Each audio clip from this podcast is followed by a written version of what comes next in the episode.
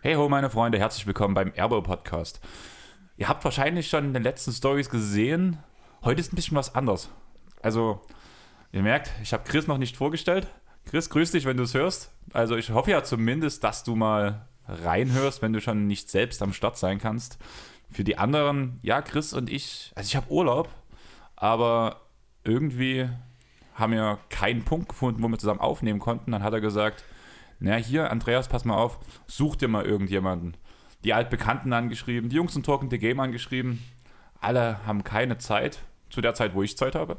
Und deswegen habe ich mir einen Kumpel rausgesucht, der sowieso schon mal hier dabei sein sollte. Aber irgendwie hat das nie so wirklich geklappt.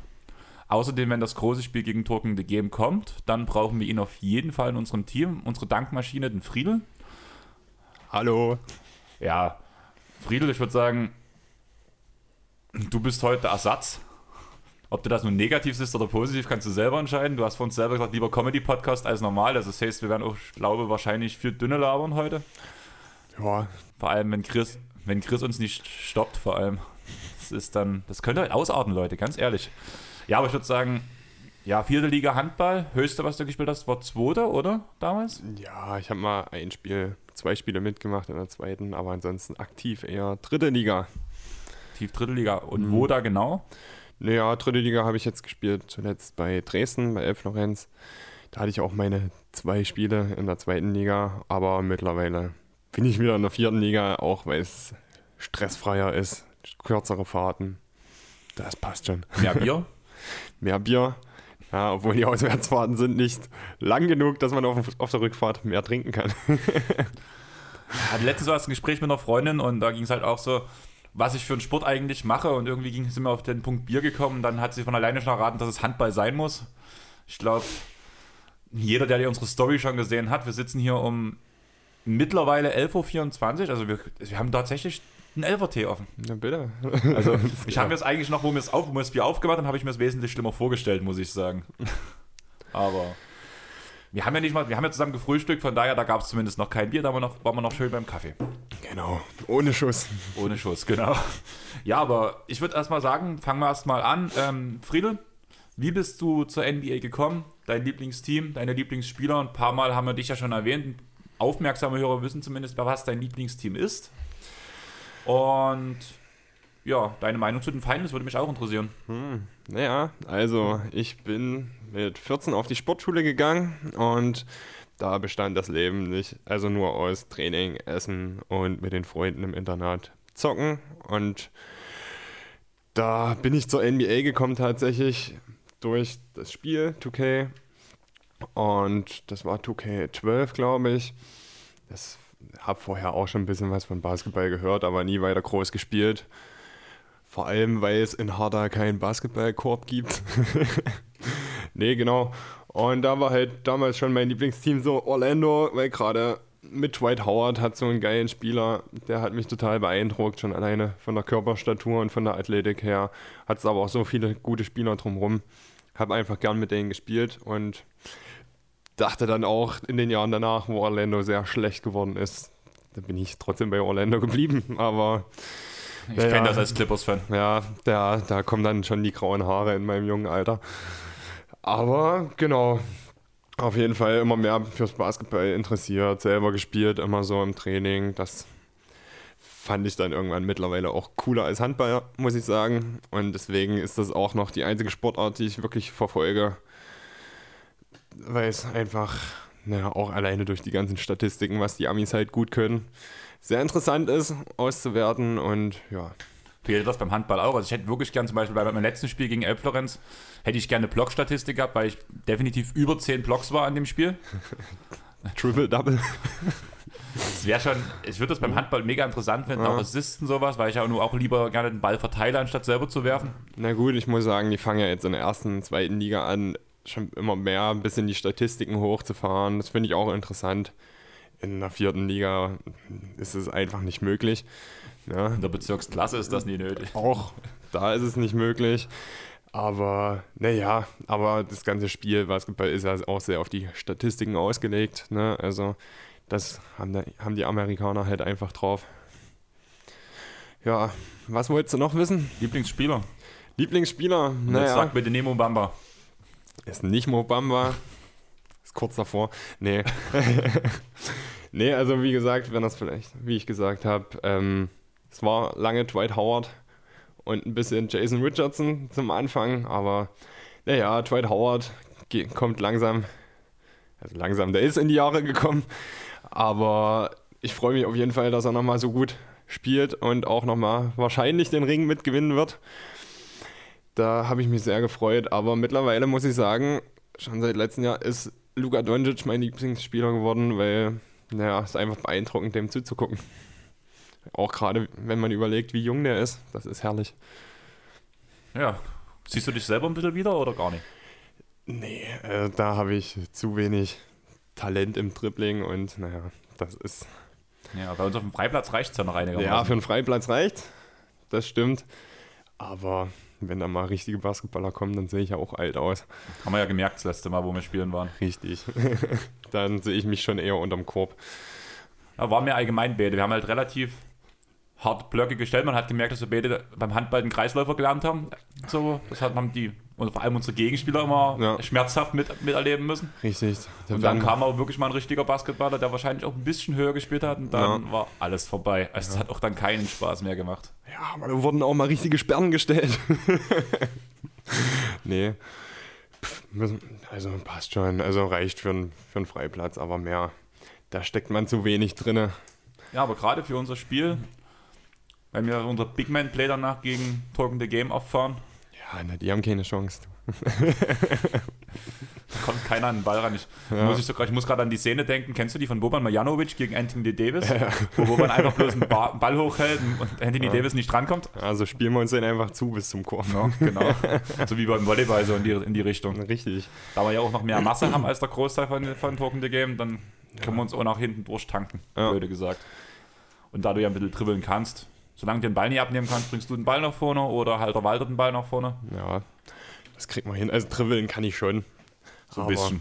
bin jetzt kein Kyrie. Ja, Thema Kyrie, wollen wir wirklich schon direkt einsteigen? oder Nein, wollen- nein, nein, du. Du bist froh, wenn du wieder wegkommst, oder? Nee, das nicht. Ach, aber hm, Kyrie finde ich nicht ganz so sympathisch. Deswegen willst du ihn jetzt direkt weg haben am Anfang, oder was? Nein. Thema Finals war noch, oder?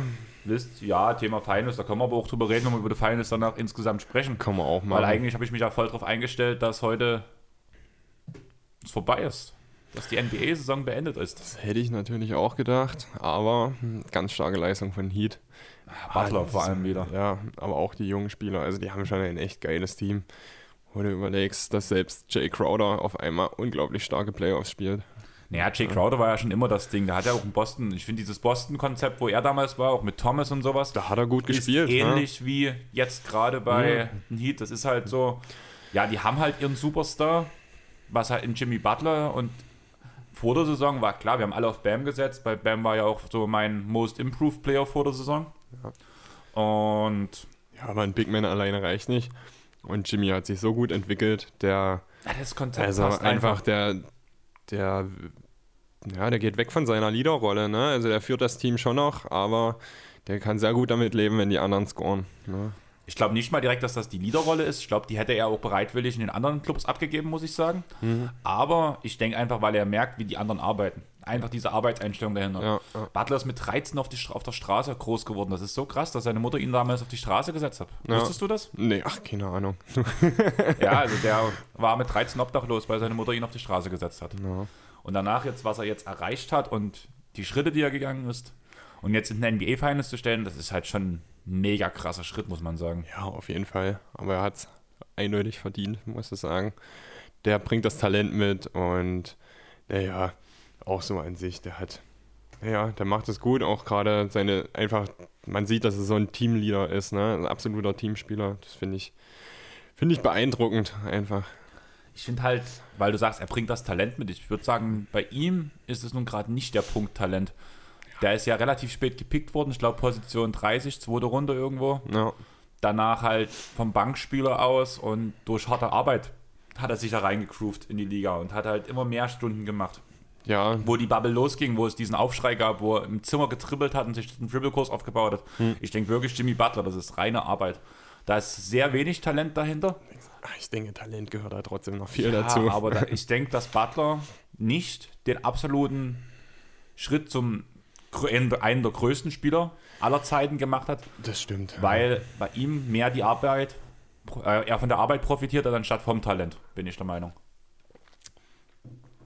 Hast du recht. In die, Liga, in die Liga kommst du halt nicht ohne Talent, das ist schon logisch, aber bei ihm ist es halt wirklich diese Arbeitseinstellung, bin ich der Meinung. Aber Jetzt sind wir mitten, mittendrin schon bei den Heat, dann lass uns wirklich direkt am Anfang über die Finals reden. War ja auch Hörerfrage von ähm, Linus von 76ers.de und von Sandro von Dallas, von Dallas Mavs Germany, beziehungsweise Marvelous Pod. Und jo, also wie gesagt, ich habe am Anfang gedacht, heute ist es vorbei, wir reden drüber, dass die Lakers Meister sind, haben schon einen Finals MVP. Pustekuchen. Hm. Finals MVP, Jimmy Butler oder was? Nee. Rondo wird das. Nee, also ganz ehrlich, abnormale Leistung. Wir haben ja vor uns beim Frühstücken so ein bisschen Spiel nebenbei geguckt. Ja. Auch wenn du wieder gesehen hast, wie Jimmy dort reingeht, wie er arbeitet. Klar. Unwahrscheinlich, krass. Duncan Robinson und Tyler Harrow. Ja. Naja, die können sich halt auch nicht gerade erlauben, dort zimperlich zu sein. Ne? Die müssen halt unterm Korb trotzdem irgendwie attackieren und dann den Ball rausschmeißen. Werfer haben sie, aber wehtun muss es auf jeden Fall, sonst haben sie keine Chance. Ja, aber das Krasse ist halt, dass das Rookies übernehmen. Ja, Auch Kendrick Nunn spielt ja die letzten zwei Spiele, hat er ja auch sehr, sehr gut gespielt, muss man ja sagen. Ohne Klar, Frage. in der Defense ist ein Loch. aber das ist ja schon die Saison über so. Ne? Also die Rookies, die müssen dort viel Verantwortung übernehmen, weil es halt einfach mal die Leute sind, die dort auch sehr viel Talent mit reinbringen. Ne? Und natürlich auch die Arbeitseinstellung. ja, und dann hast du halt einen unglaublichen Kelly Olynyk, den feiere ich ja. Ja, Chris auch. Der Creek Freak. ja. Nee, aber es macht auf jeden Fall Spaß zuzugucken. Und finde ich auch schön, dass sie, noch ein, dass sie noch ein Spiel geholt haben. Denkst du, es kommt noch ein Spiel oder kommt kein Spiel mehr? War es das jetzt? Naja, jetzt äh, nach der Situation natürlich wieder schwer zu beurteilen, aber ich glaube, das war's. Also ich hätte ja ni- nicht gedacht, dass sich LeBron das Spiel schon nehmen lässt, aber ja, ich glaube, jetzt äh, war's das. Ja, das war ja vor diesem Spiel, war ja seine Bilanz in Key, also in, wie sagt man, nicht Key Matchups, sondern ähm, Ähm, Matchball Games. Matchball Games. 18 Siege zu einer Niederlage gerade mal, jetzt sind es 18 Siege zu zwei Niederlagen. Ich glaube auch nicht, dass noch mal eins kommt. Was mich gerade freut, ist, ich habe vor, dem, vor den Finals gesagt, ähm, Lakers sind 6. Ja. Von daher würde das auch ganz gut passen. Hätte ich doch mal wetten sollen, aber naja. Aber ganz ehrlich, die Rollenspieler, also ich, ich schwärme mit der Zeit wirklich von den Heat. Also ja. das war so, bevor die Finals losging, war so, naja, hm, Es macht halt einfach Spaß zuzugucken, weil du so viele verschiedene Spielertypen hast. Ne? Also du hast halt einen Tyler Harrow, der unglaublich beeindruckend ist einfach. Immer, der sieht ja, der sieht ja aus wie 14. Ne? Und der dribbelt dort lang und macht ein paar wilde Würfe, trifft die. Und dann hast du aber draußen so einen hier Duncan Robinson stehen, wo du denkst, das ist vom Spielertyp vielleicht eher, weiß nicht, ob man den mit Kyle Korver vergleichen kann, ne? Also der steht draußen und auch aus dem Lauf kracht er die Dinger rein, also und das in den jungen Jahren so souverän zu machen, das ist schon sehr beeindruckend und macht Spaß. Aber was bei Robinson mir halt wirklich noch fehlt, ist, dass er mal den Ball auf den Boden setzt, mal mit. Also Ja. das ist wirklich das, was noch fehlt, wenn er noch, wenn der noch einen Cut, also nach einen Gegner ausstrahlen lässt und zum Korb ziehen würde mal, das macht halt echt zu wenig, dann wie gefährlich der wäre. Das ist richtig, aber du musst überlegen, der ist ja auch noch sehr jung. Und das ist ja genau das, worauf es ankommt. Ne? Also, dass sich jetzt keiner übernimmt, sondern dass sie alle ihre Stärken ausspielen. Und wenn er weiß, das ist jetzt nicht meine Stärke, das brauche ich jetzt nicht anfangen, in den Finals mehr anzutrainieren. Gerade wenn dort ein AD unterm Korb steht, dann mache ich lieber das, was ich kann und bin damit gefährlich. Und das ist ja der Grund, warum sie überhaupt Erfolg haben, glaube ich, dass jeder genau weiß, was kann ich und das, was ich kann, das mache ich, was ich nicht kann, das kann ich mir nächste Saison immer noch versuchen anzueignen, aber jetzt brauche ich damit nicht anfangen. Ja, gebe ich dir vollkommen recht. Ich muss halt wirklich sagen, ich bin überrascht, dass Kendrick Nunn wieder so viel spielt. Weil du hast zwar Absolut. gesagt, hast ja auch recht, geniale Rookie-Saison gespielt, ist ja auch nicht umsonst, glaube ich, auf Platz 3 bei der Rookie of the Year-Wahl Ja. gelandet, oder auf Platz 2 sogar, bin mir gerade unsicher. Ja. Und danach war ja aber dieser Break innerhalb von der Bubble, wo danach er von jetzt auf einmal nicht mehr gespielt hat.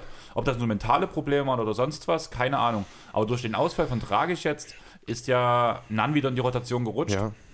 Und macht zumindest in der Offense ein echt gutes Spiel wieder. Ja, da sieht man aber auch wieder, dass, dass die ganzen Jungen auch von den alten Spielern lernen, weil die ganze Saison war es andersrum. Ne? Da hat Nan gespielt, Dragic war auf der Bank und wenn er reinkam, hat er seine Rolle trotzdem extrem gut aus, ausgefüllt. Den hat das nicht gestört. Also so kam es jedenfalls rüber, als wenn es ihn nicht stört, dass er nicht startet und spielt dann extrem souverän. Und jetzt war es genau andersrum. Jetzt hat die ganze Zeit Dragic gespielt. Nan hat nicht gespielt, er kommt rein und will aber gleich loslegen, ne? Bringt seinen Teil ein. Denkst du, dass Dragic nochmal zurückkommt? Oder war's das? Ich glaube nicht, dass er nochmal zurückkommt. Weil Weil- es steht ja immer als fraglich, ob er zurückkommt. Das ist richtig, aber ist halt jetzt genau die Sache, dass sich keiner übernehmen darf, ne? Und die Frage ist, wenn jetzt ein Dragic, das sind jetzt halt nur noch wichtige Spiele, ne? Weil, weil sie kurz vorm Ausstehen. Wenn Dragic jetzt reinkommt und dann erstmal wieder ein bisschen Anlauf braucht, das sind dann vielleicht die Minuten oder halt die Punkte, die dann am Ende den Heat fehlen würden. Und glaube ich nicht, dass er, dass er da nochmal reingeworfen wird jetzt.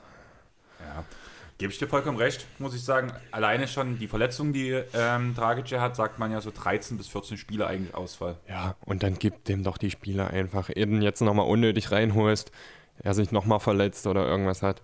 Das wäre doch, das wäre doch pures Gift eigentlich. Ja, das würde mich sehr an die Situation mit KD damals in den Finals erinnern, wo er nach seiner Verletzung wiederkommt Ja. und danach direkt Ja. Kreuzband. Ah, ne, der Achillessehne war es bei KD, ne? Irgendwie Spen. Bleiben wir, bleib- bleiben wir bei den Begriff bei. ja, ja. Nee, ach, aber wo du sagen musst, Golden State, die standen ja auch in einer völlig anderen Situation, ne? wo du sagen musst, die mussten liefern. Und ich weiß gar nicht, hast du das vorhin gesagt oder habe ich das gelesen? Im Endeffekt, jetzt ist es so, die Heat werden höchstwahrscheinlich verlieren und sind trotzdem die größten Hast- Gewinner. Du hast es auf meinem Zettel gelesen. Ich habe es auf deinem Zettel gelesen, das war's. das, Ja, Ich würde einfach mal ein Zitat Ja, reinschmeißen. Das ist von Sepp Dimitru von NBA-Chefkoch und Box-Redakteur. Und eigentlich Ja. sollte Sepp jedem irgendwo ein Begriff sein, der sich ein bisschen mit Basketball auseinandersetzt. Du guckst mich fragend an, du kennst ihn nicht. Ach Quatsch, ich kenne den voll gut. Wir sind gute Kumpels. Sehr gut.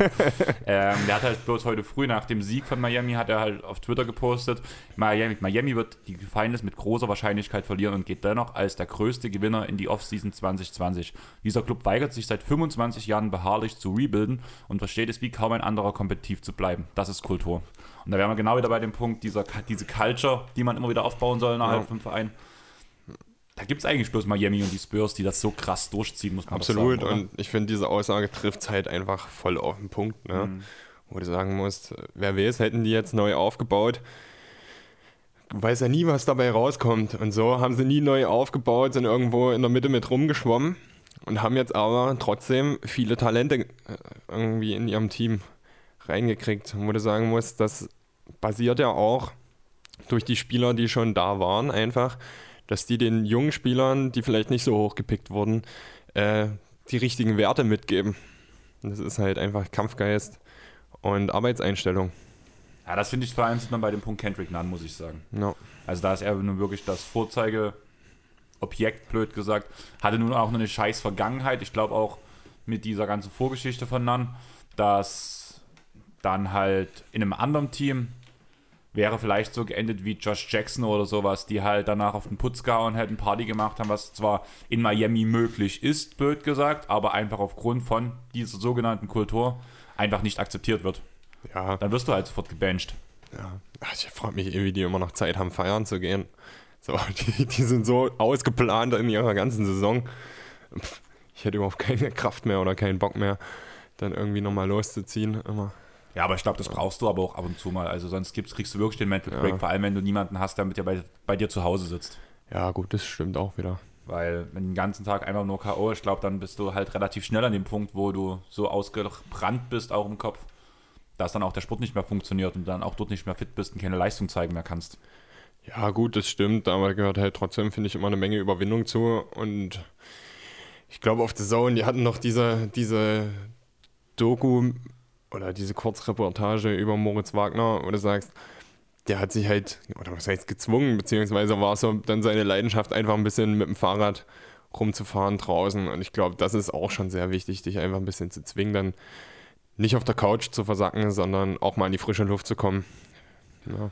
Ja, das ist ja bei mir, ich weiß nicht, wie, wie, das bei dir aussieht. Seit meiner Trennung ist es bei mir ja wirklich so, ich bin ja nur noch unterwegs. Ich bin dann mal auf dem Basketballplatz. Und wenn ich allein auf dem Basketballplatz gehe, einfach bloß ein bisschen zu werfen.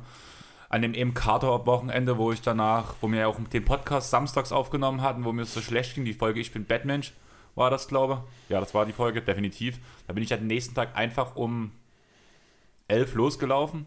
Bin, du wirst dann wissen, bis auf die Südhöhe von hier aus her hingelaufen und wieder zurück. Da haben wir uns ja auch noch getroffen stimmt, auf dem Kaffee. Ja, ja. Das war einfach, ja. Ja, na, das stimmt schon auf jeden Fall. Ähm, bei mir ist es dann halt aber eher, dass ich sehr ausgeplant bin. Also ich gehe viel arbeiten, also bin gerne auf Arbeit. Weil du Oder, spielen kannst. Was kann ich?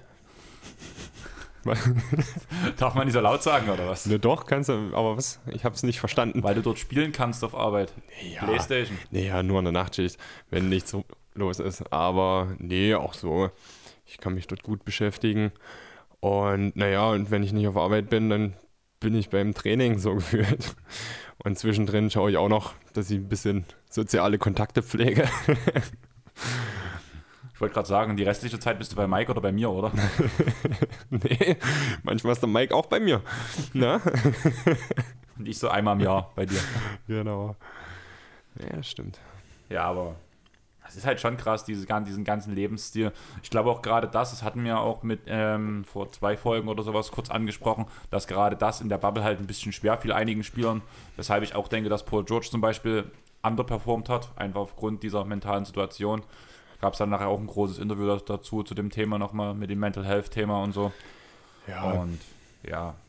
Na, aber jetzt hau mal raus, was denkst du, nächstes Spiel sozusagen geht an die Lakers? Ja. Die Lakers gewinnen und die Lakers gewinnen. Rondo wird Finals MVP. nee. also, ja, wir hatten vorhin schon die Debatte, die Debatte, aber ich denke, dass LeBron nochmal Finals MVP wird.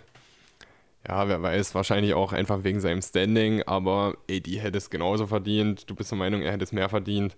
Aber es ist schwer einzuschätzen, weil alleine hätten die beiden auch keinen Titel gewonnen. Ne? Also das ist schon ein ganz schönes Konstrukt und ich finde es auch jedes Jahr spannend zu erleben, wie LeBron irgendwie seinen, seinen Spielstil verändert und immer mehr zum Teamplayer wird und gehen ja auch jährlich so gefühlt irgendwie die, die Assists nach oben, ne? Und ich finde, das zeigt halt schon eine Menge von seiner Einstellung beziehungsweise von seiner Entwicklung. Und auch gerade deswegen hat man oft das Gefühl, dass sein Körper, dass sein Körper halt nicht altert, ne? weil er dann trotzdem so präsent ist. Ja, du musst halt wirklich bei LeBron sagen, der arbeitet nun ja tagtäglich an seinem Körper und baut auch in jeder Offseason seinen Körper so um auf einen gewissen Spielstil, den er halt spielen will. Und das, finde ich, sieht man jedes Mal. In jeder Offseason, er kommt mit einem anderen Körper gefühlt aus einer, einer Offseason raus. Sei es ein bisschen, bisschen schlanker, weil er gemerkt hat in der Saison vorher, ich war zu bullig, ich hatte zu viele Muskeln ich war nicht mehr so beweglich, deswegen setzt ja. er ein bisschen ab und versucht halt, das alles ein bisschen definierter zu machen, aber alles ein bisschen kleiner damit die Athletik wieder mehr in den Vordergrund rutschen kann.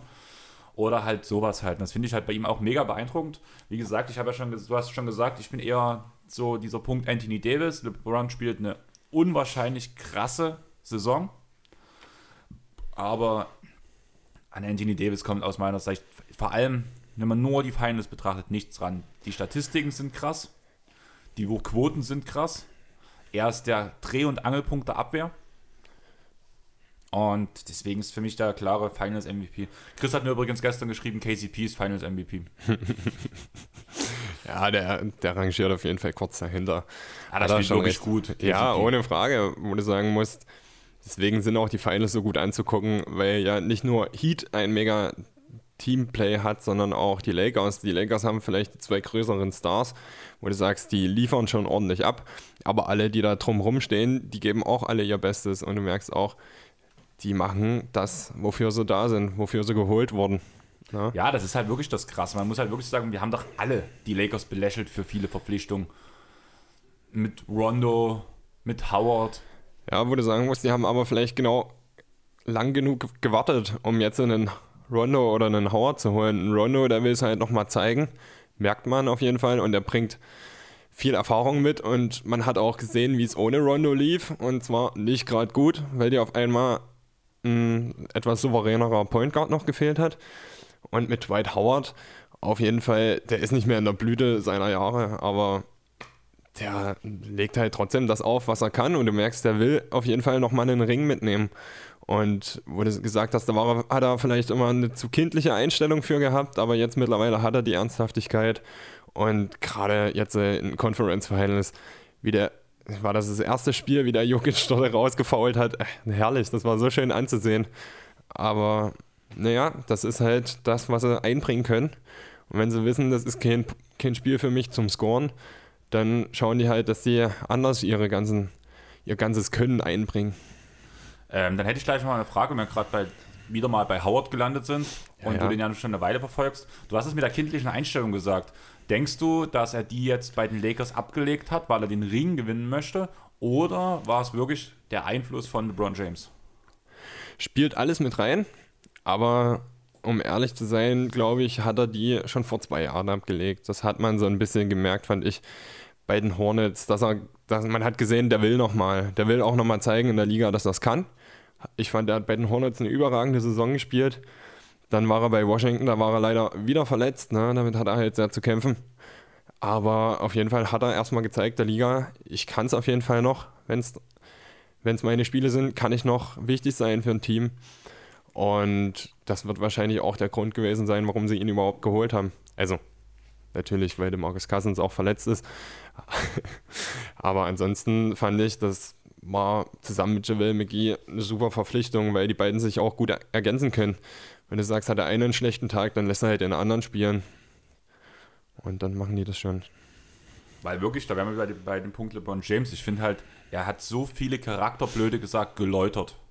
Sei es ein, auch ein Lance Stevenson, wo der bei den Lakers war, hat er ja nicht schlecht gespielt. Und da war auch mhm. immer nicht, nicht mehr der Kasper auf dem Feld. Oh. Marcus Cousins, großes Problemkind, ein großes Problemkind, ja, in Sacramento. Hat bei den Lakers die Zeit, wo er mit den die Trainingseinheiten, die Vorbereitungsspiele, bevor er sich verletzt hatte, war wie ein ausgewechselt, wie ein anderer Mensch. Rondo ist selber, Howard ist selber. Ich finde diesen Einfluss, und das muss man wirklich LeBron James zusprechen, überragend. Ja, ohne Frage, sehe ich, sehe ich genauso. Aber also, dass LeBron das hinkriegt, seine Spieler so weit zu formen, ist halt die Frage. Dwight Howard neben Kobe Bryant konnte das auch nicht ablegen und ich glaube, dass ein Kobe das aber auch konnte, aber da war Dwight Howard trotzdem zu kindlich in seinem Kopf, so dass Kobe das auch nicht hinbekommen konnte. Also ist die Frage zu dieser Zeit, hätte LeBron und Dwight Howard auch nicht bändigen können wahrscheinlich. Ja, das Ding ist, ich glaube, dass du, also ich sehe Kobe so ein bisschen als derjenige, der einen mit aller Kraft in den Arsch tritt, ja. während LeBron James dich an der Hand nimmt und dorthin führt, wo du halt hin musst. Beziehungsweise, ich glaube, der baut auch so eine Mega-Mentalität auf, ne? Also der lebt dann das vor, dass er diesen Titel gewinnen will und zieht damit wahrscheinlich auch alle in seinen Bann rein. Ne? Dann wollen die auch mitziehen.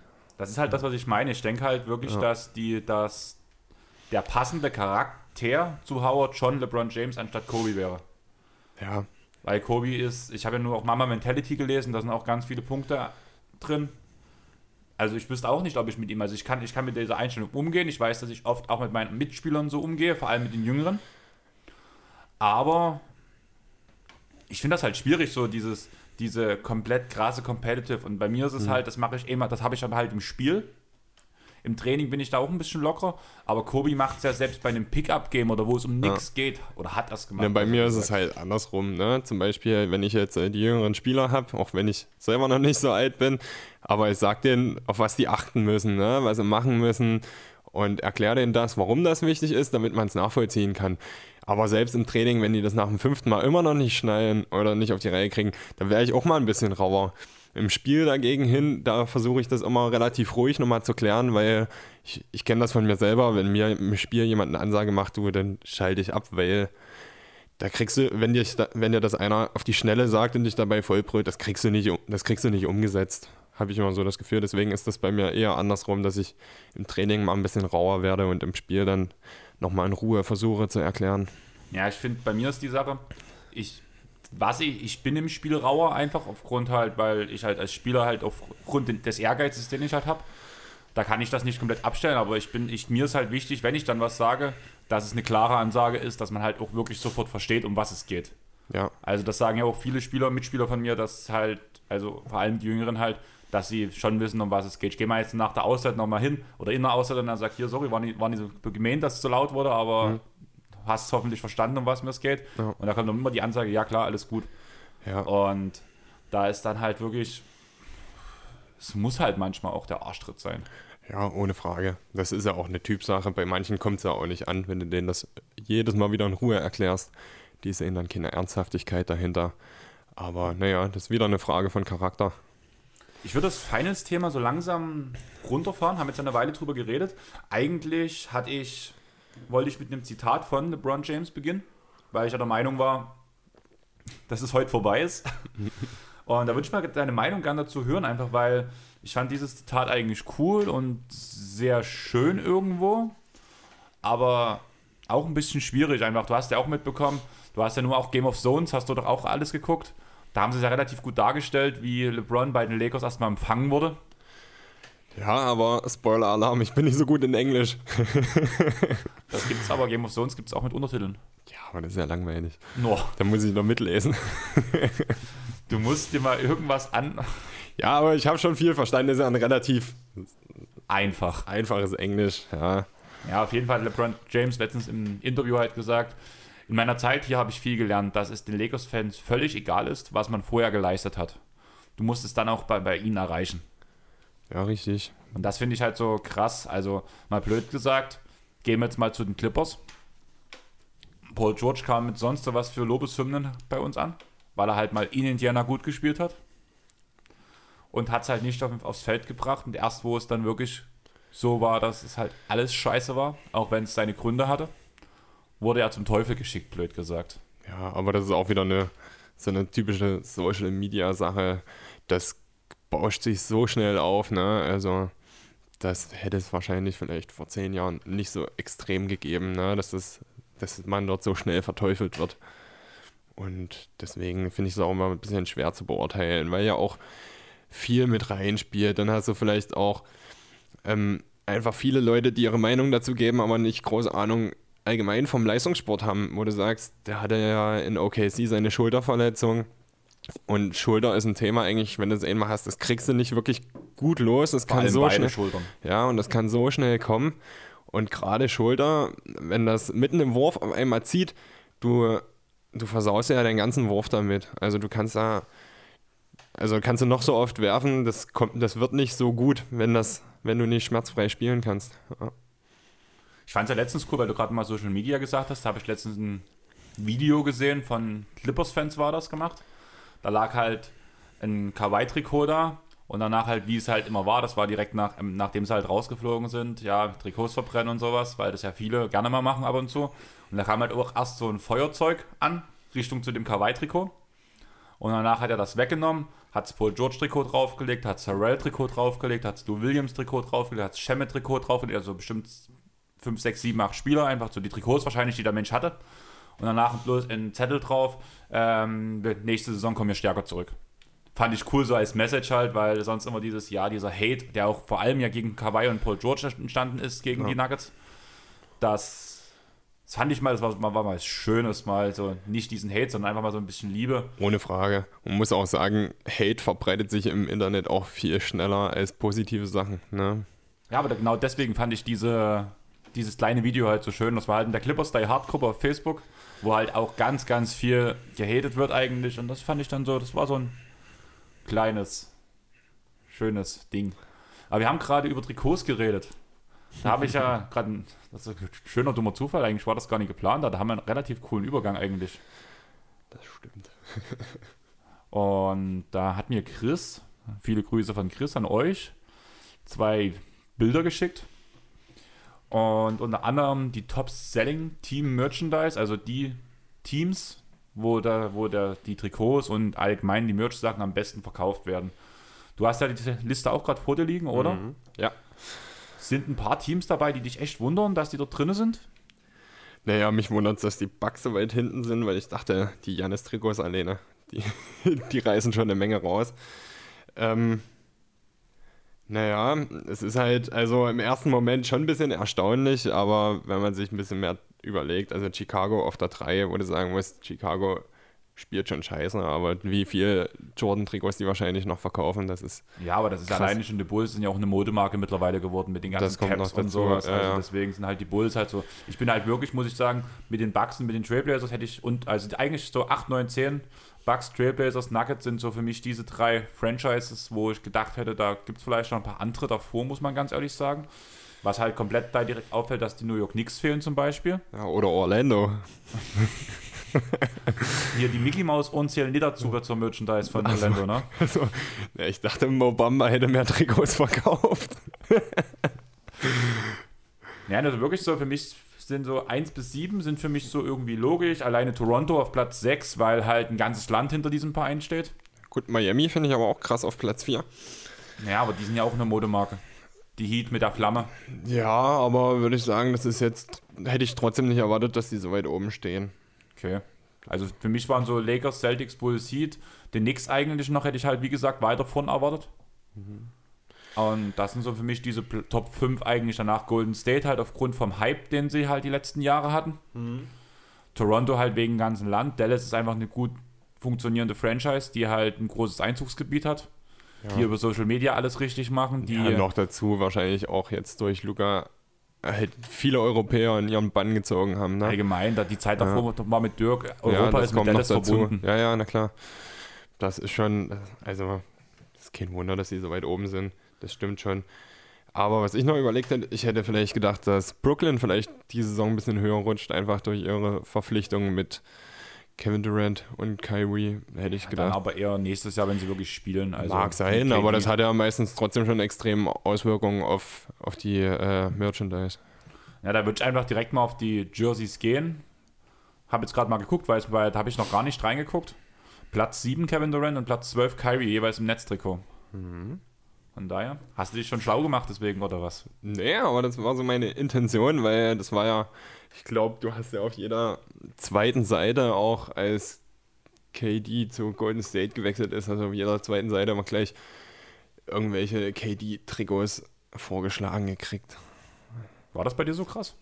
Also, Also, bei mir- mir halt gar nicht. Mir, mir wird viel Trikot, Trikots werden mir schon viel vorgeschlagen irgendwie. Ja, mir auch, aber, jetzt Aber- nicht unbedingt KD und mit dem Netz. Nee, das stimmt schon, aber, aber mir ist es halt damals extrem bei Golden State aufgefallen. Ja. Da war es schon extrem. Ich finde halt krass, dass Platz 1 und Platz 3 beides Lakers-Trikots sind. Anthony Davis und LeBron James. Dürfte eigentlich niemanden wundern, dass sie so weit vorne stehen, aber dass es nun direkt Platz 1 und Platz 3 ist, ist schon heftig. Ja. Und mittendrin das Wunderkind. Luca. Ja.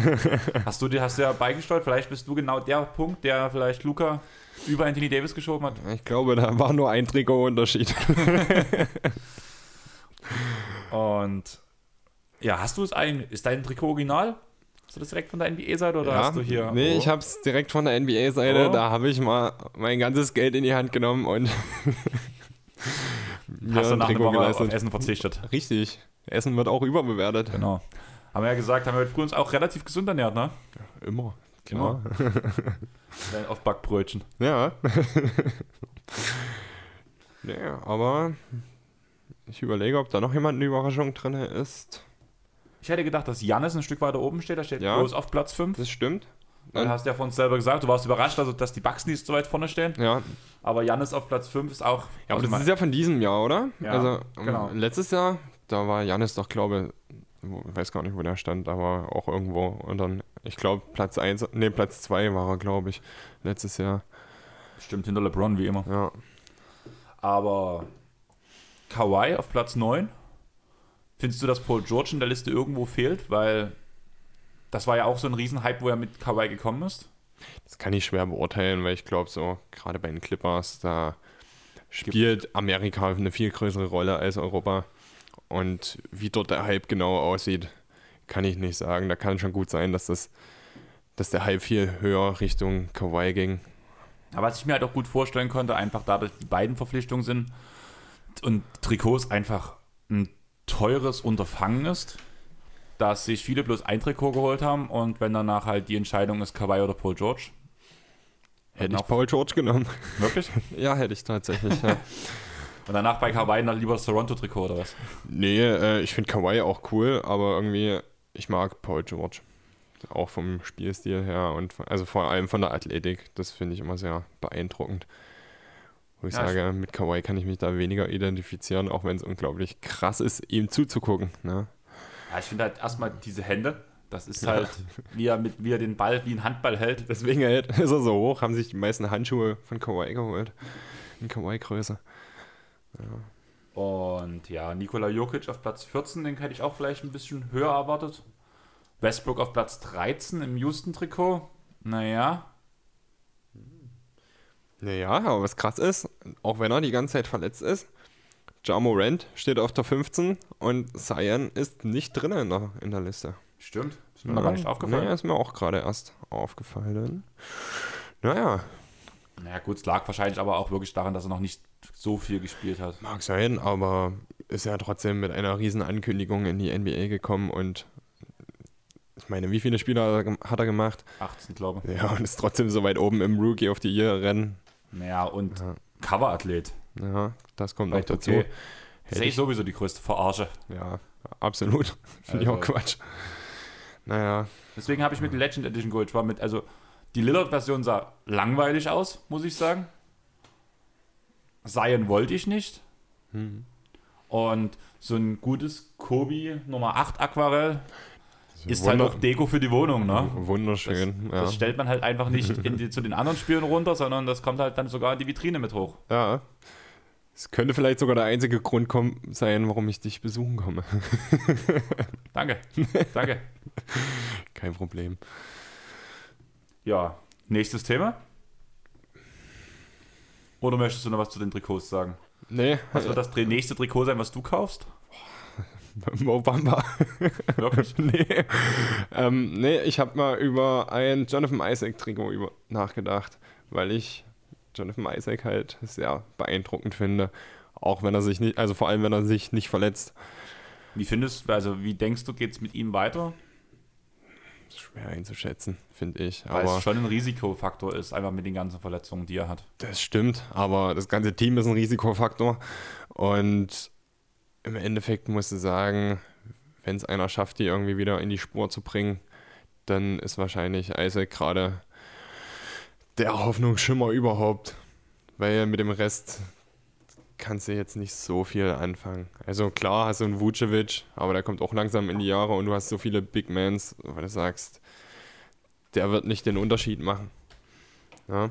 Und alleine gewinnt er eh kein Spiel. Du brauchst ja auf jeden Fall zwei ordentliche Leute, die gut performen, die dich dann irgendwie in die Playoffs bringen wenigstens. Und da sehe ich Isaac auf jeden Fall als wichtigen Faktor. Aaron Gordon glaube ich nicht, dass das noch so lange geht. Aber die Entwicklung von Markel Falls geht halt auch in eine gute Richtung, wo du sagst, vielleicht kann der noch eine große Rolle spielen bei Orlando. Du hast gerade Aaron Gordon erwähnt. Jo. Und da haben wir auch eine Hörerfrage von NBA for My Heart bekommen. Das ist von Instagram eine Seite. Ähm, die Zukunft der Warriors. Und da ist mein erster Take, dass ich denke, dass der für. Hab ich, du kennst den Take schon, hab, wir haben schon oft drüber geredet. Ja, Ich bin der Meinung, dass dieses Jahr vorm Draft Orlando einen First Rounder mehr in der Schatulle haben wird. Einen Andrew Wiggins und den Aaron Gordon abgeben dafür. Und Also, dass Aaron Gordon nach Golden State geht. Ich sag mal so, den Deal würde ich sofort unterschreiben, weil es ist ein guter Deal. Für beide Seiten finde ich halt auch gerade passend. Ja, aber ich finde, also ich glaube, ich weiß nicht, ob Golden State das machen würde. Den würde es schon viel bringen, aber es ist doch ein bisschen unverhältnismäßig. Weil Aaron Gordon, ja, ist stark und passt wahrscheinlich auch echt gut in das Roster rein. Der Vertrag läuft nicht mehr so lange wie Wiggins sein, aber Wiggins ist überbezahlt. Aaron Gordon, sein Ver- Vertrag ist okay. Ja, das, nee, das stimmt ja auch alles, das ist ja alles richtig. Ist halt nur die Frage, ich kann mir gut vorstellen, dass Golden State noch irgendwas dafür haben will. Und dann ist die Frage, wen sie dafür haben wollen noch. Und das ist eine schwierige Frage, weil du in Orlando nicht so viel Talent hast gerade. Und das Talent, was du hast, das würde ich ungern abgeben dann. Ne? Und was denkst du, wie geht's weiter bei Golden State? Gute Frage. Mit Playoffs nächstes Jahr. Hot Take. nee, ähm, ich finde es jetzt schwer einzuschätzen, aber ich denke schon, dass, dass sie erstmal mit Curry und Clay wieder eine gute Spur finden werden. Und naja, eigentlich der Rest, der wird sich jetzt in der Offseason entsche entscheiden. Ich denke Ja. halt wirklich, dass die jetzt nach und nach halt weiter oben mitspielen. Ohne Frage. Und dass Curry und Clay, denke ich auch irgendwie, dass sie All-Time Golden State Spieler bleiben werden. Ja. Und den beiden traue ich halt auch so zu, den Dirk zu machen und zu sagen, wir verzichten auf Geld. ja, Dafür, dass wir andere große Spieler holen können, um wieder noch einen weiteren Titelrun zu starten. Beziehungsweise, dass wir einfach unsere jungen Spieler ausbilden können und die auf die nächste Stufe danach mitnehmen können. In dem Punkt denke ich halt auch, dass Green rausfällt, weil ich glaube wirklich, dass Green seine Zeit ist vorbei. aber ich glaube, Green ist durch seine Mentalität auch sehr wichtig fürs Team. Ja. Aber es ist halt schon krass, dieses Jahr hat Golden State trotzdem extrem gut getan, einfach weil sie die Chance hatten, mal andere Spieler auszuprobieren. Und Eric Pascal, also damit hat ja keiner gerechnet, dass der so gut spielt und also beim Wurf und in der Bewegung so, so hässlich sieht das aus. Und trotzdem bringt er seine Leistung. Das ist schon beeindruckend. Da bin ich auch gespannt, was die Spieler für eine Rolle spielen werden, die dieses Jahr performt haben. Ja, es sind ja einige dabei gewesen. Ja, ohne Frage. Das, auch Jordan also Poole war ja auch. ja, war jetzt nur eins der Beispiele Ja. mit Eric Pascal, weil ja, das prominenteste halt. Bei Pascal denke ich halt auch ganz klar, dass er auf den Sixth Man nächstes Jahr gehen kann. ah, ist schwer, weil dafür haben sie vielleicht auch zu viele gute Spieler in der, in der Startaufstellung. Aber Ja, aber deswegen ihn als Sixth Man. ja, ja, ja das stimmt schon, aber ich finde allgemein die nächste Saison sehr, sehr schwer irgendwie vorauszuschauen, einfach durch die Situation, die wir jetzt hatten. Ne? Also seit wann hat Golden State kein Spiel mehr bestritten? Die wollen sich ja auch zumindest die großen Spieler bei diesem hier Bubble-Eröffnungszeug raushalten. Curry und Klesen bei den Trainingslagern ja anscheinend nicht dabei, so wie es klang. Ja, für irgendeiner Seite auch verständlich. Aber genau das sind ja die Punkte, wo du sagst, es ist schwer einzuschätzen, was die nächste Saison bringen wird. Ja, nächstes Jahr wieder Contender oder nicht? Was, was tippst du? Auf den Titel. Ja, ich denke schon. Also die werden auf jeden Fall ein ernstes Wörtchen mitzureden haben. Weil einfach die Frage ist ja auch bei den anderen Teams, wie entwickeln die sich, was, also wie können die sich verstärken und können die so zusammenbleiben, wie sie jetzt sind. Also ganz große Frage ist ja da zum Beispiel auch bei den Denver Nuggets, ob die es jetzt mal schaffen, noch den Einsprung weiterzubringen, äh, weiterzukommen und dann vielleicht doch mal in die Finals irgendwie es schaffen werden. Ja, denk mal bei den Nuggets alleine dran, wenn wirklich mal Harris wieder auf seine Form kommt, weshalb er bezahlt wurde. Harris hat eine unterirdische Saison für seine Verhältnisse gespielt, finde ich. Klar, in der Defense ist aber noch gut, aber dieser wichtige Free and Deep Player war er diese Saison eigentlich nicht. Ja, ohne Frage, aber da ist er ja nicht der Einzige, wo du sagst, Jamal Murray hat super abgeliefert jetzt in der Bubble oder halt in Playoffs. Aber in der Saison fand ich ihn jetzt auch nicht so überragend, wie er das vorher schon mal gezeigt hat. Und das habe ich immer so das Gefühl bei Denver, dass jedes Jahr irgendwer anders total auflegt, aber der, der das Jahr davor aufgelegt hat, auf einmal in ein Loch rutscht. Ne? Also deswegen Das ist ja auch die Jokic Frage- nächstes Jahr so. Jokic ist die einzige Konstante.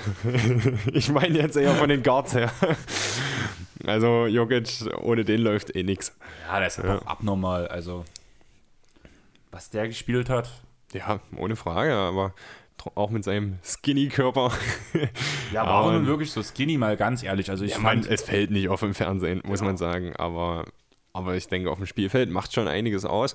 Aber du, es macht ihn nur noch beweglicher und wahrscheinlich in seinem im Ball verteilen dann noch gefährlicher.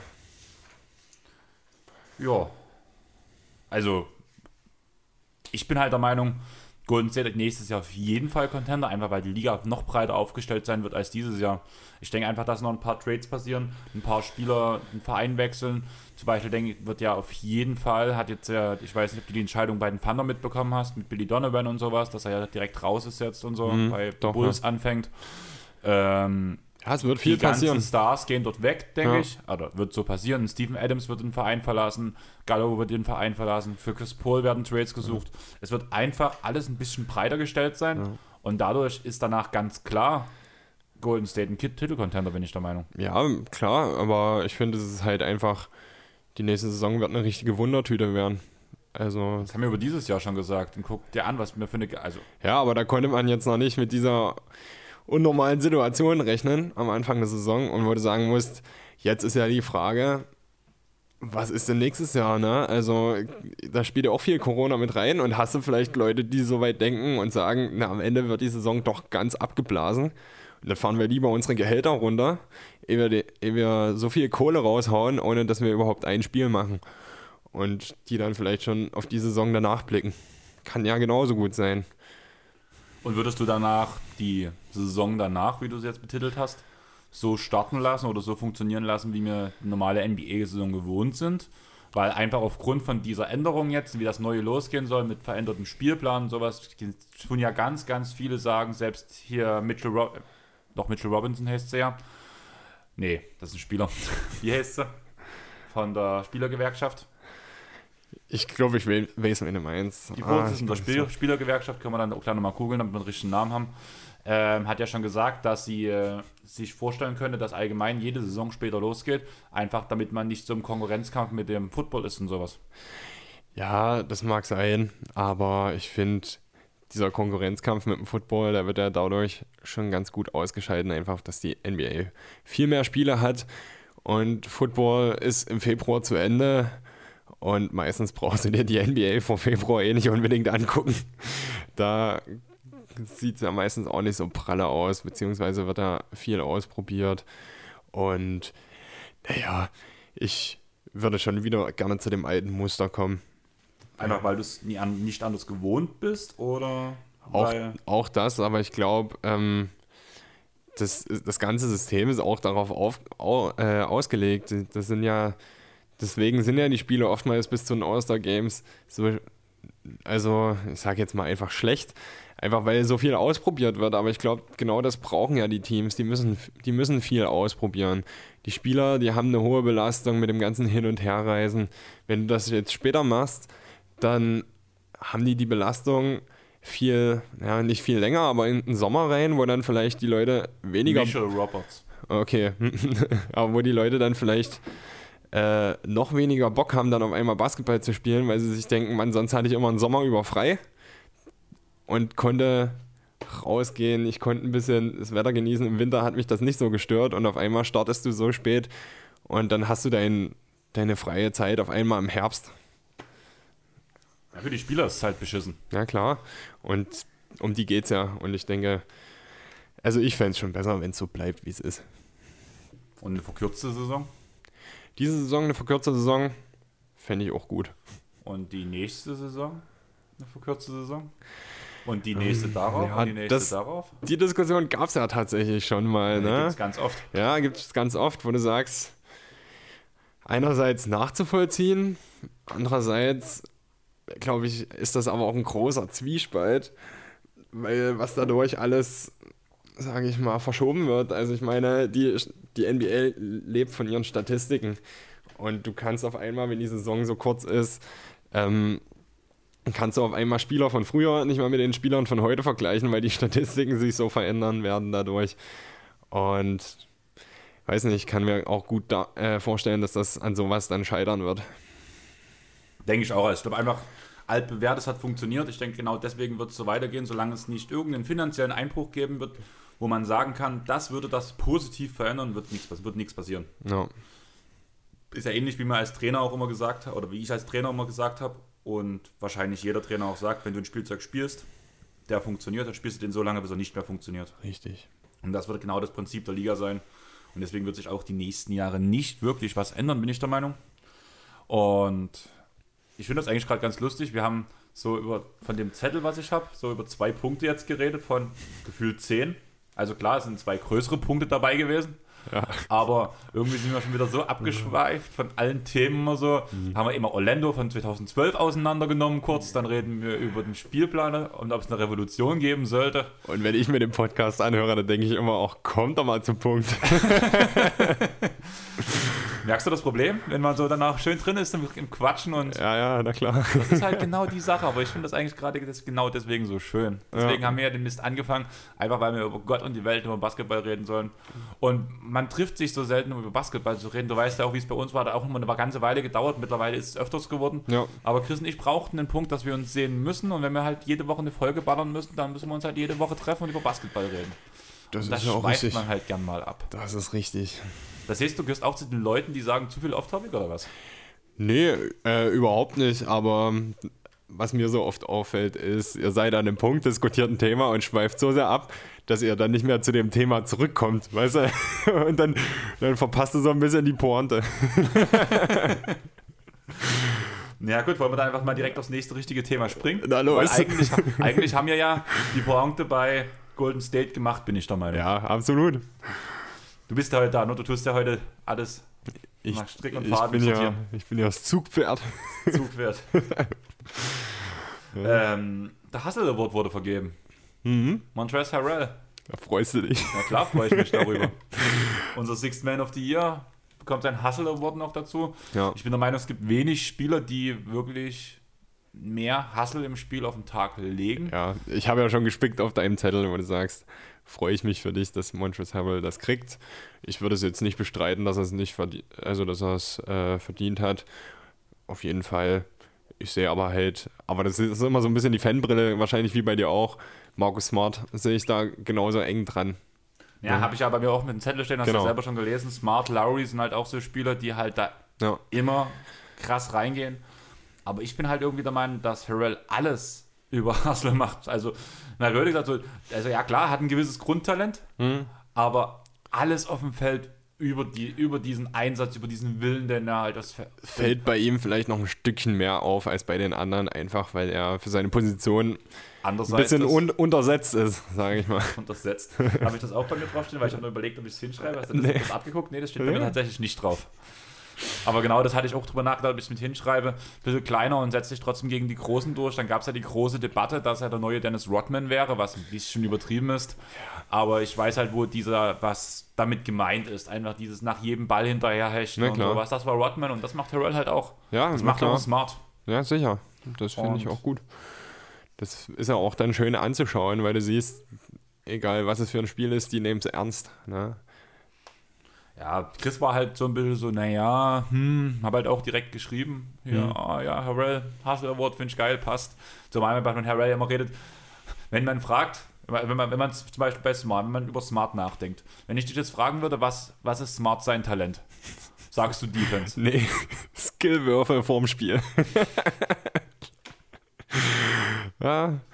Nee, natürlich Defense, auf jeden Fall. Aber wo du sagst, man sieht auch, wie er an sich arbeitet, was er, auch wenn es noch sehr unkonstant ist, aber was er trotzdem teilweise in der Offense jetzt abgeliefert hat, ist schon krass Ja, anzuschauen. Aber danach wäre der nächste Punkt, was, was sagst, weil wenn man dich fragen würde, was, was ist Lowry seine Stärke? ja, Gameplaying. Gameplaying, genau. Du hast bei den anderen Spielern, die auch so diesen Hustle haben, hast du immer noch diesen Punkt, wo du sagst, der kann das gut, das ist sein Steckenpferd, das ist sein Steckenpferd. Wenn ich dich fragen würde, was ist, was ist Harrell sein Steckenpferd? Einsatz. Ja, Das ist halt einfach so. Ja, bei stimmt dem kannst du nichts hervorheben. Der macht halt alles über, ähm, durchschnittlich bis überdurchschnittlich gut. ja, Und eigentlich alles, was überdurchschnittlich gut ist, macht er wirklich nur über seinen Einsatz, weil er sich halt reinschmeißt und sonst was. Deswegen ist er für mich der klare Gewinner für diesen Award halt auch. wie gesagt, da würde ich überhaupt nicht mit, also nicht dran rumdiskutieren. Überhaupt Ich, nicht mitgehen. nee, äh, nicht rumdiskutieren, weil du sagst, kann man auf jeden Fall geben. Hätten sich wahrscheinlich alle drei Spieler ver verdient. Für mich war am auffälligsten trotzdem wahrscheinlich, weil, weil er für mich mehr im Fokus steht, Marcus Smart. Für dich dann Harrell, aber gibt es wahrscheinlich auch genug Leute, die sagen, na, aber Laurie hätte das auf jeden Fall verdient, wo du sagst, Hat ja auch eine geile Saison. Ist keine einfache Entscheidung, aber man kann mit allen dreien eigentlich leben. Ja, mal blöd gesagt, es gibt ja nicht umsonst ein Komitee, die haben eine gewisse Anzahl von Stimmen. Ja. Die Stimmen wurden verteilt, am Ende ausgezählt, Harrell ist es geworden. Ja, klar. Die haben am Ende noch mehr Ahnung als wir davon. Würde ich vielleicht Ich vermuten. Ich würde es hoffen für die. Obwohl man manchmal schon denken muss, wenn man so mal einzelne Namen getroppt werden danach, was dann wer Stimmen bekommen hat, Ja. wo man auch drüber nachdenken muss, so, naja, Leute, Gut, die haben ja wahrscheinlich auch eine Fanbrille, die das Ganze ein bisschen mit dürfen beeinflusst. sie aber eigentlich nicht. Dürfen sie nicht, aber das ist ja wahrscheinlich nicht zu vermeiden. Da wäre man ja befangen.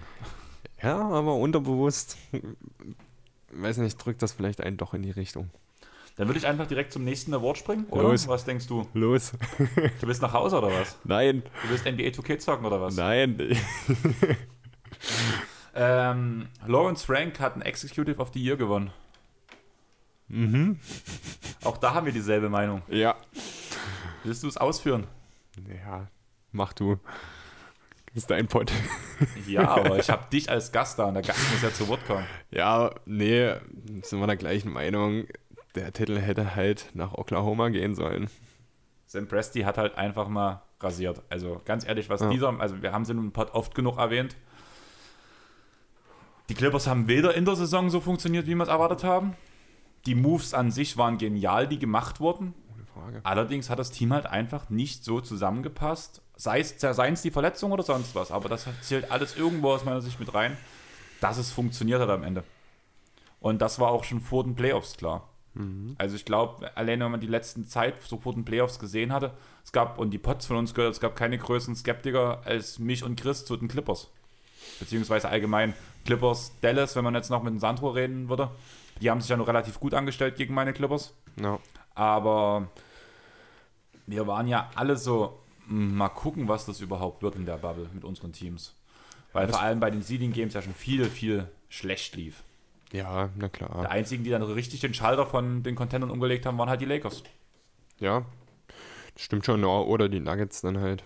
Ja, aber die waren ja auch in der, in der Bubble schon gut. Also in den, Ja, den. Seeding Games. Die Ja, haben ja gut, wirklich ja. gut gespielt. Das kannst du ja nicht anders sagen. Das Ding ist halt wirklich, dass die Thunder, egal mit wem du geredet hast, alle haben gesagt, naja, die Thunder, die werden irgendwo am Ende der Tabelle sein. Aber das Krasse, das, ich glaube, das Krasse ist halt einfach, dass jeder gesagt hat, dass OKC wirklich gut getradet hat, gut am Markt war, aber trotzdem, obwohl das alle gesagt haben, jeder gesagt hat, die werden nicht weit oben mitspielen und das ist gut, die haben schon viele Picks und dann am Ende spielen die trotzdem so weit unten mit und kriegen, dann werden ihre eigenen Picks noch besser. Und damit hat halt keiner gerechnet, dass die wirklich so gut sind. Also, dass die so eine Leistung auf die Platte bringen. Wir haben in unserem Podcast in die Playoffs getippt. Ja, ich weiß, aber ihr habt ja manchmal so ein paar Entscheidungen. Ja, aber anscheinend war die genau diese Entscheidung richtig. Ein blindes Huhn findet auch mal ein Korn. Danke. Was sind denn manchmal solche Entscheidungen? Wenn wir gerade beim Thema sind. Darauf möchte ich jetzt nicht näher eingehen. Du willst dich wohl nicht blamieren. Es gibt nämlich gar keine dummen Aussagen. Nee, also, ja, aber ich habe nicht mitgeschrieben. Das heißt, du führst ein nächstes Protokoll. Ja, mache ich. Sehr gut. Dann machen wir einen Sonderpod. Ja. Best of Dummheit. Sachen, Sachen die, die gesagt wurden und nie eingetroffen sind. ja. Ähm, ja, wie gesagt, es war das Überraschungsteam der Saison für mich, muss ich sagen. Billy Donovan als Ja. Coach hat die genial nach vorne gebracht, hat Spieler entwickelt, also sei es ein Luke Stort, sei es ein Shea Gilchrist Alexander. Klar. Die jungen Leute, es war einfach fett, was die gemacht haben.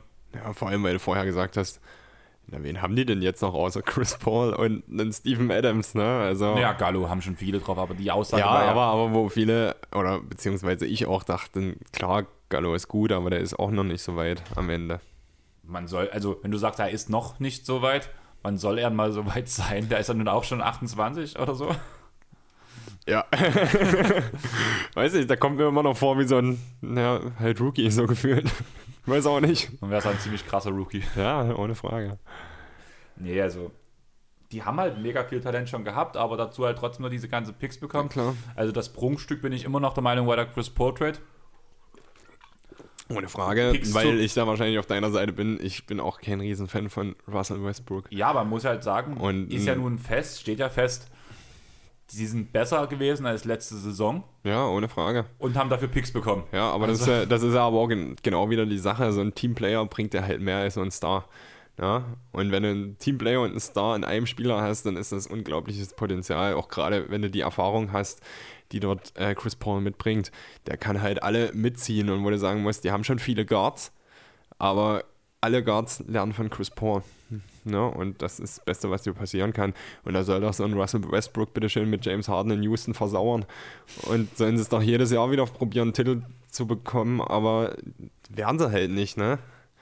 Ist halt einfach so. Das sind halt für mich die falschen Spieler, die dann auch zusammengehören. Also Ja, aber das sind, das sind Spieler. James Harden ist ein unglaublich guter Spieler, aber das ist, das ist für mich kein, kein Leader. Der wird, der wird nie für mich, also der wird keinen Titel gewinnen, sobald, solange er der oberste Star in einem Team ist. Ist ist für mich halt so. Ja, das sind halt beides für mich so Spieler, die so extrem Stat-Padding machen, bin ich der Meinung. Alle Ja. beide. Ja, Also auch ein James Harden, klar, der macht seine 9 Assists, 8 Assists pro Spiel. Geht auch gerne mal auf die 14 hoch.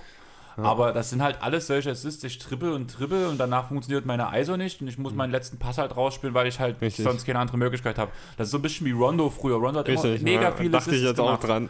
Aber der trippelt sich den Ball in den Boden rein, bis dort eine Delle Ja. ist und danach, oh scheiße, der Shotblock bleibt aus, hier nimm mal einen Ball, du musst werfen.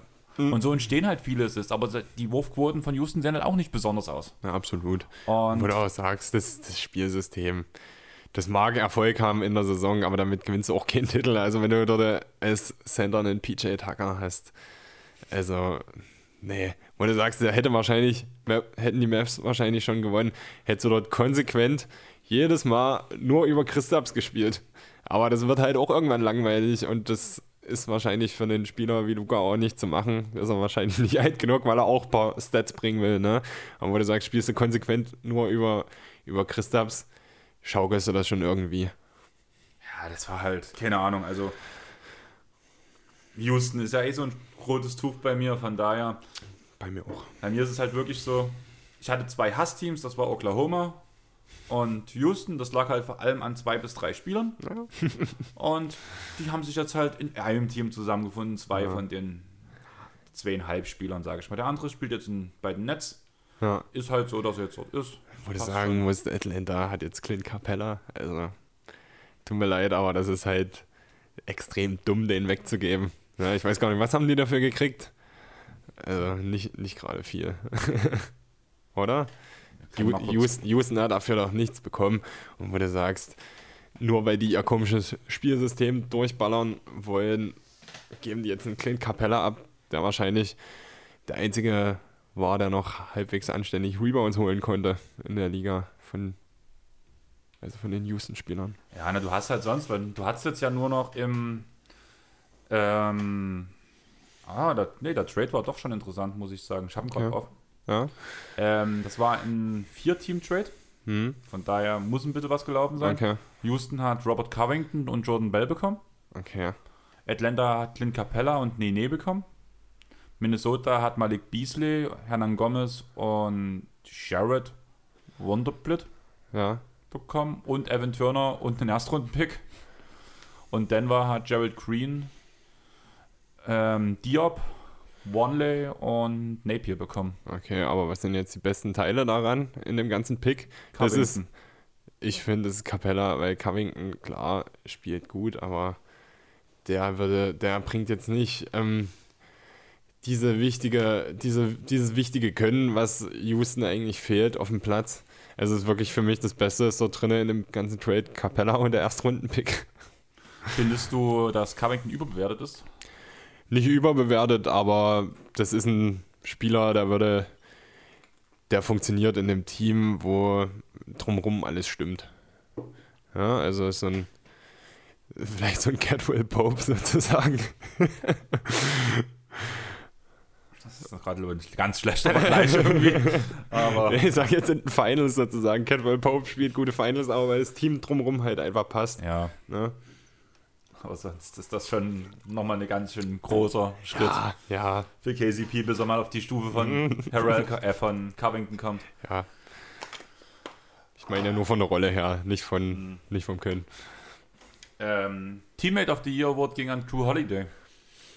Unser Platz 4 in der Shooting, äh, in der Point Guard Liste. Ja. Da warst du, glaube ich, auch nicht zufrieden. Ja, ich finde es schwer zu beurteilen. Gerade Holiday hat ja letzte Saison extrem gezeigt, was er kann. Und stecke ich nicht genug drin für einen Teammate auf die hier. Ja, ich finde, der macht eindeutig sein Team besser. Also ich bin der Meinung, dass halt, Hätte ich Chris Paul genommen.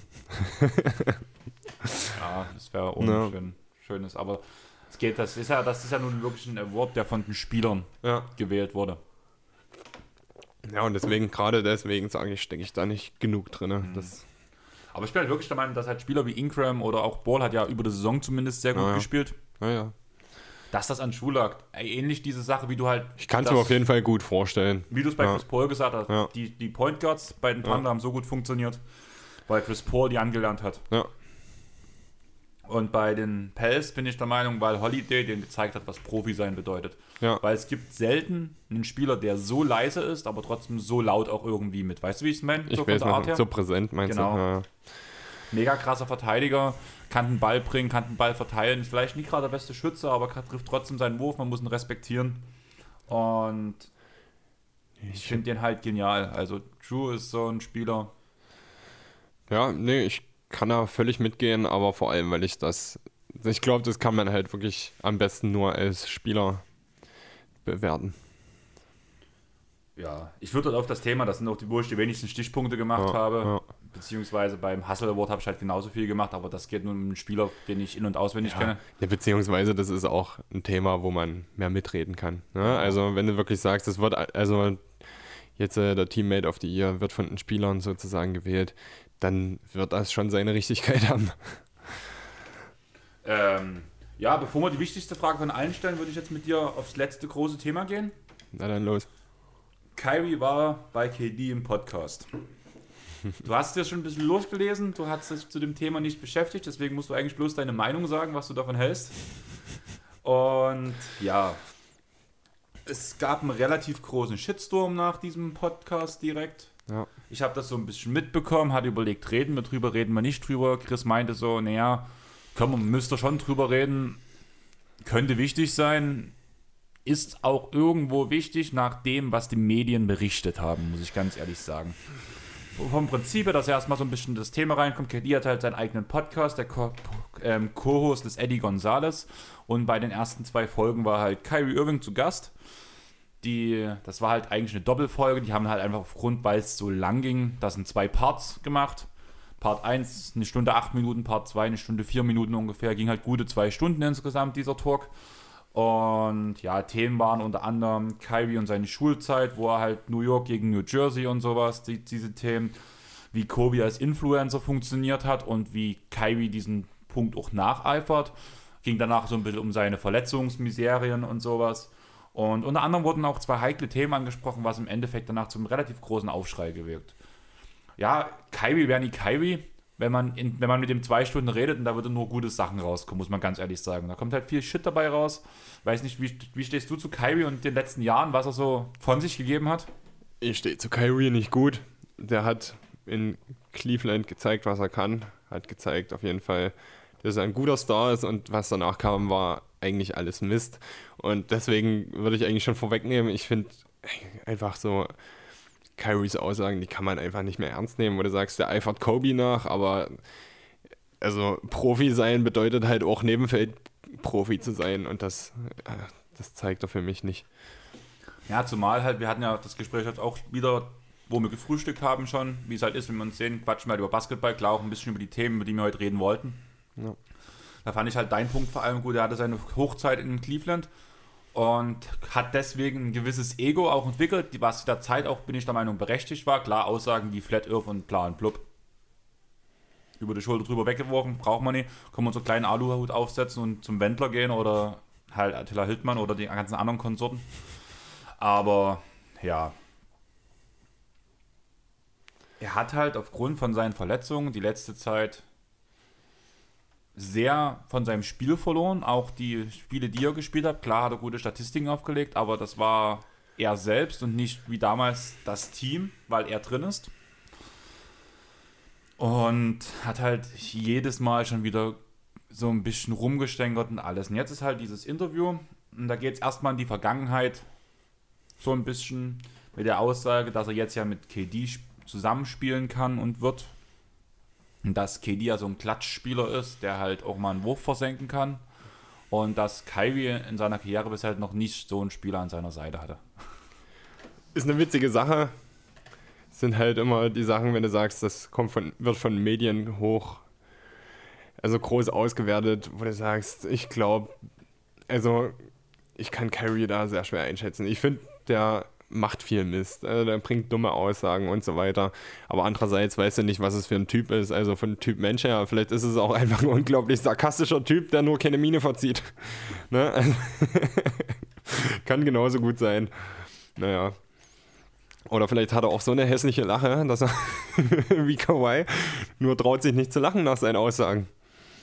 Ja, keine Ahnung. Also ich muss halt wirklich sagen, die Berichte sind halt völlig aus dem Kontext gerissen. Ja, ja. Ich habe nun die kompletten zwei, guten zwei Stunden gehört und es war halt wirklich so, dass wir, ähm, wie erkläre ich es am besten, dass dieser Punkt mit Klatsch halt, dass er, da ging es halt um die letzten Jahre und dann wurde von den Medien wieder bloß dieser Punkt so, ich hatte keine Klatschspieler um mich herum. Dann wurde halt was Ja. weggelassen. Da wurden Ja, halt klar. Punkte dazwischen gesetzt und sowas. Das war so, wie das Gespräch gelaufen ist. Das ist ähnlich wie wo, mir letztens, wo ich letztens geredet habe, dass ja James Harden noch nie so einen, Ball, einen Point Guard neben sich hatte, der einen Ball nach vorne bringen kann, wie Westbrook. Ja, Und einfach völlig aus dem Konzept kurz rausgerissen, dass dort ja ein Chris Paul daneben mal stand. ja. Und ich denke, so wie das klingt und wie das Gespräch geführt wurde, weil das relativ schnell geführt wurde und halt Kyrie in einer relativ kurzen Zeit sehr, sehr viel geredet hat. Was nun, ob das nun positiv ist oder negativ, kann man wieder sagen, wie es ist, aber das wird einfach ähm, so aus dem Kontext gerissen. So. Außerdem hat er ja auch gesagt, dort ging es dann größtenteils nicht um das Klatschgehen vom Prinzip her an sich, sondern wer die Klatschwürfe genommen hat. Und wie war es in Cleveland? LeBron bringt den Ball vor, spielt den Kickout-Pass raus und danach kommt der entscheidende Wurf von Kyrie. Der berühmte Dreier damals zum Sieg war auch Kyrie sein Wurf. Ja. Und das hat aber nichts damit zu tun, dass LeBron nicht Klatsch ist, sondern dass Kyrie die Würfe genommen hat. Ja, die Sache ist ja auch, LeBron ist viel weiter in seiner Entwicklung. Und wenn LeBron in dem Punkt halt einfach das Gefühl hat und merkt, dass Kyrie jetzt vielleicht die bessere Option ist für den Wurf, also dass er da vielleicht ein bisschen sicherer ist, dann spricht das eigentlich auch nur wieder für LeBron und seine Spielerkenntnis. Ja, gebe ich dir halt vollkommen recht, aber das ist halt der Punkt, wo ich halt mir bei dem sage, dass die Medien dort Kyrie zu Unrecht. Ja, also wie gesagt, ich kann es ich kann's nicht beurteilen, aber ja, Medien ziehen halt viel einfach raus, wo du sagst, und lassen eine Menge weg. Also ich bin halt kein großer Fan von Kyrie, aber bei Ich dem, wenn ich den ja. Pod halt gehört habe, war das für mich schon eher so, Ja. dass er über, über die Wurfqualitäten an sich geredet hat. Ja. Und da muss man ja wirklich sagen, vor allem zu der Cleveland-Zeit, da war LeBron von der Dreierlinie kein besonders guter Schütze. Und Er hat sich in da, Cleveland, fand ich, entwickelt an der Dreierlinie, Genau. aber ist doch gut, wenn er, wenn er weiß, dass er trotzdem noch nicht so weit ist, sondern dass dann lieber Kyrie den Wurf nehmen soll. Genau, und das ist halt genau der Punkt eigentlich, den der Kloppe angesprochen hat. Ja, ja. Mittlerweile ist ganz normal, wenn die Lakers gucken, dass man LeBron, zwei, wenn du den nie verteidigst, dass er dir zwei Dreier nacheinander reindrückt. Ja, na klar. Und das musst du, danach musst du ihn verteidigen. Ja, das war er in Cleveland halt noch nicht. Da kannst du ihn auch mal auf zwei Meter Abstand stehen lassen und sagen, ja, entweder du nimmst den Wurf jetzt oder du musst an mir vorbei. ja, ne, Und ist ja damals richtig. konnte er den noch nicht und deswegen hat halt Kyrie die Würfe genommen. Und deswegen Klatschplayer an sich so, klar, du hast einen Jason Tatum und alle gehabt, aber so richtig zu der Zeit, wo Kyrie immer da war, gab es niemanden, der schon diese entscheidenden Würfe nehmen konnte, der eine bessere Option als Kyrie war. Beziehungsweise Kyrie hat das Spiel ja auch an sich gerissen. Wenn du gemerkt hast, dann hat er sich verletzt und auf einmal spielt ein Jason Tatum so krass auf. Also nicht nur er, sondern die ganzen jungen Spieler. Auf einmal, die haben ja dann in den Playoffs auch wahnsinnig losgelegt und Kyrie war nicht dabei. Und wo du sagen musst, dann hat Kyrie dem Team halt auch nicht so gut getan und der hat jetzt viele unsinnige Aussagen getroffen, dass ich sagen muss, nächstes Jahr muss er es zeigen, dass er es noch drauf hat. An der Seite von KD. Ne? Und sonst, sonst wird er eine unglaubliche Lachnummer. Ich weiß halt echt nicht, wie das funktionieren soll. Also vor allem medientechnisch, die beide zusammen, das ist halt echt so. Ja, aber das ist eine Einstellungsfrage. Ich meine, Kyrie kommt jetzt nicht so rüber, als wenn er damit nicht umgehen kann. Ja, aber Sonst, keine Ahnung. sonst würde der sich mal mehr Gedanken drüber machen, was er, was er erzählt. Ja, müssen aber beide und das meine ich halt. Ja, Und danach lassen sie sich auch beide gerne von den Medien sticheln. ja aber, aber wenn sie es verkraften können, sollen sie es doch machen. Das ist ja eher die Sache. Wenn sie es verkraften können, dann bringen sie trotzdem weiter ihre Leistungen aufs Feld. Ja, ich würde jetzt einfach direkt aufs nächste Mach Thema mal. springen, weil bei dem Punkt sind wir uns ja, Ja. wie bei allen Punkten eigentlich ziemlich einig. Ja, Das Gespräch ging dann halt weiter, danach ging es halt so ein bisschen um, nächsten, um die nächste Saison, wie es weitergehen soll und wie die Trainingseinstellung ist und sowas. Und da wurde halt auch die Aussage gebracht, näher Headcoach, Headcoach. Kyrie selbst wäre der Headcoach, hat er gesagt. KD kann der Headcoach sein, Jock One kann der, kann der Headcoach sein. Aber der eigentliche Headcoach Steve Nash wurde nicht erwähnt. Ja. Was Naja, will- muss was ich halt auch noch beweisen. Was will Kyrie uns damit sagen? Das weiß man nie. das weiß man bei Carrie halt nicht, was er damit sagen will. Aber im Endeffekt, es kann gleich Sticheleien gegen Coach sein. Es kann genauso gut ein Scherz sein, aber es kann auch einfach bedeuten, dass sich Steve Nash erstmal auch beweisen soll, dass er was drauf hat als Coach. Ich habe dir jetzt halt wieder den Punkt gegeben, was die Medien gesagt haben. Ich habe, wie gesagt, den ganzen Pod gehört. Ja, ja. Vom Moziber ging es dann um die Trainingseinstellung, dass halt Kyrie in gewissen Skills den jungen Spielern was beibringen kann, dass KD mit gewissen Skills und dass Okay. jeder Headcoach ist, jeder seine Meinung sagen darf im Team. Ja, ja. Aber vielleicht ist es auch nur das Gefühl, was sie gerade haben im Team. Und das ist ja kein schlechtes Gefühl, dass einfach eine Stimmung ist, wo sagt, da kann jeder von jedem lernen. Genau. Und ich denke, die dann vielleicht einfach einen richtigen Coach jetzt mal komplett vorweggelassen haben. Genau, und das ist halt der Punkt, was ich denke. Ich glaube auch, vielleicht hat er es auch wirklich einfach vergessen, danach ihn aufzuerzählen, weil es in dem Punkt ja nicht direkt um den Headcoach ging, sondern Ja, dann einfach wirklich um diese Trainingseinstellung und wie danach das Spiel funktioniert, und dass jeder seine Meinung sagen kann. Ja. Dass der Headcoach seine Meinung sagen kann, ist völlig logisch. na klar. Und vielleicht hat er da deswegen ihn unterbewusst rausgelassen, weil er ihn nicht zu dieser Riege gezählt hat, die dort danach Ja.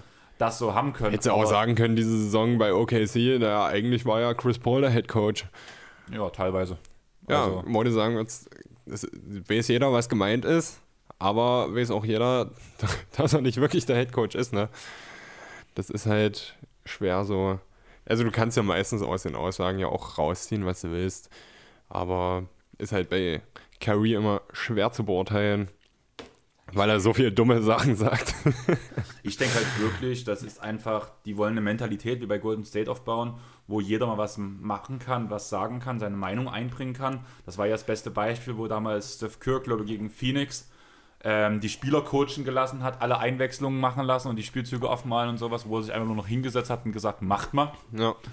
Wurde ja auch ganz schön verpönt damals, weil ja Phoenix so abgekackt war und dass das respektlos wäre und sowas, aber so eine Ja, Mentalität, denke ich, wollen sie in Brooklyn auch aufbauen.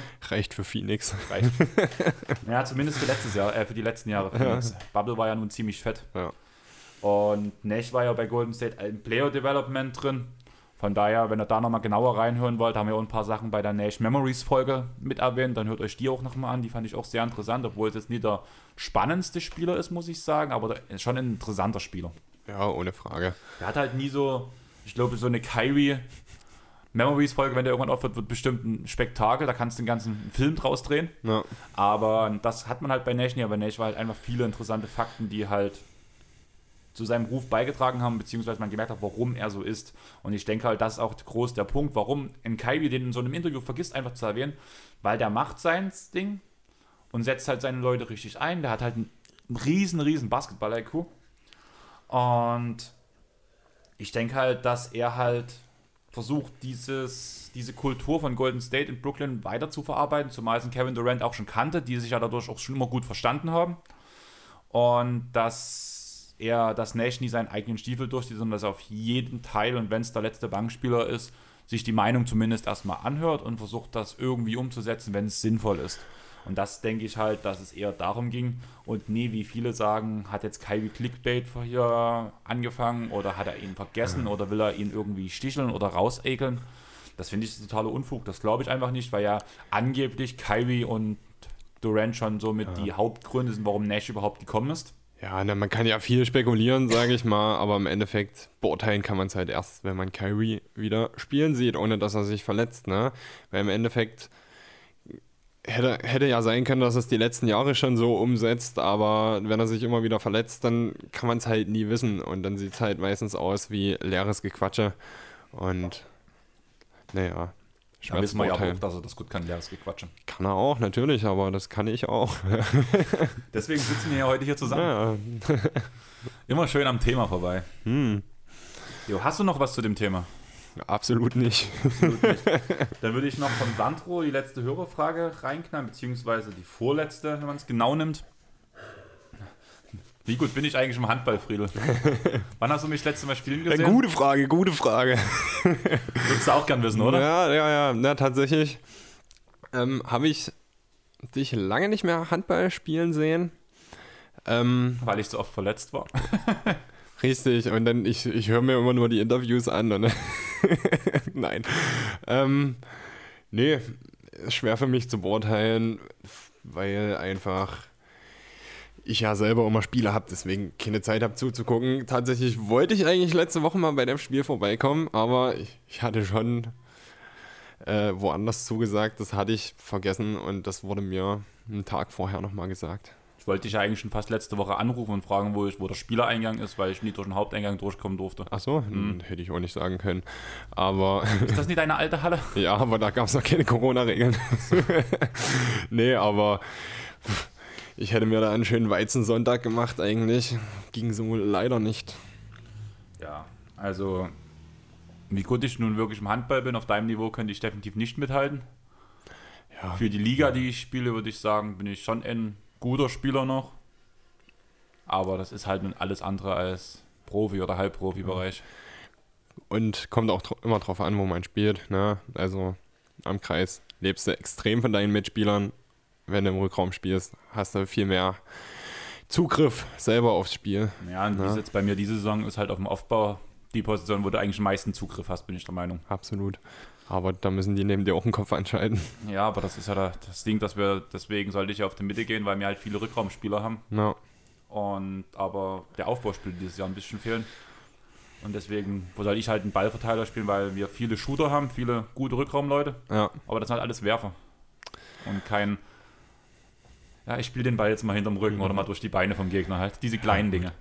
Ja, muss man ja auch nicht immer drauf haben. Ist ja Aber richtig. schön. Das sind, sind, das sind die sind, schönen Momente, die mir beim Handball meistens fehlen.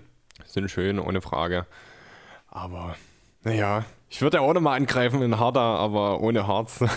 das da. ist unsere große Stärke im Vergleich zu, zu, den meisten Gegnern, die mit Harz nur spielen können. Ja, nee, das ist aber nicht mein Spiel.